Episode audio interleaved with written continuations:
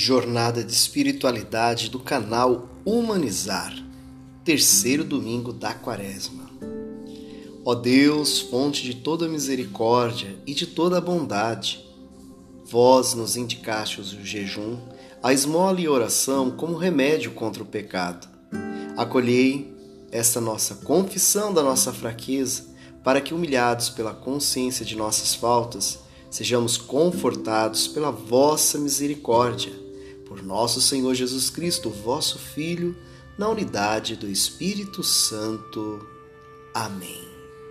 Esse terceiro domingo da Quaresma, as leituras nos convidam a refletir a maneira que temos de se relacionar com Deus. A lei de Deus é dada a Moisés e revela que não podemos colocar nada no lugar de Deus. A primeira leitura nos recorda que na caminhada do êxodo pelo deserto, o Senhor Deus estabelece os preceitos que irão nortear a vida nova do seu povo libertado.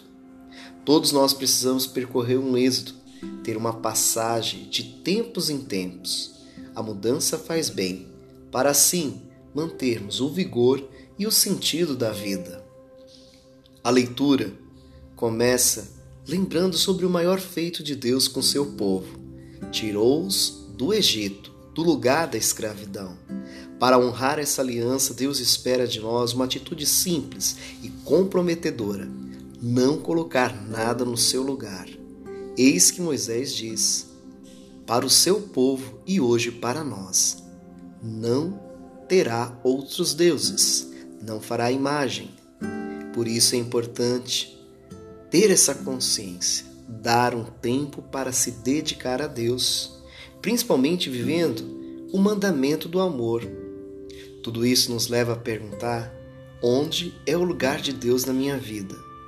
No Evangelho de hoje, percebemos a atitude enérgica de Jesus em honrar a casa de Deus.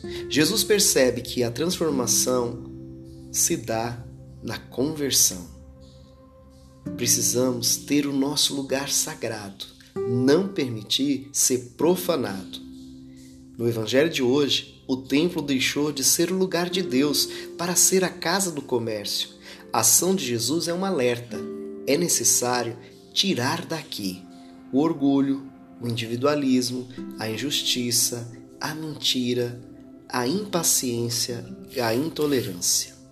Jesus não se deixa levar pelo movimento, porque ele conhece o que o homem tem por dentro.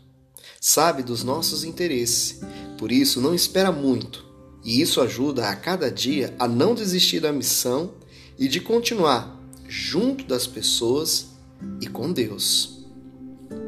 Que tal essa semana ser guardiões do templo do Senhor?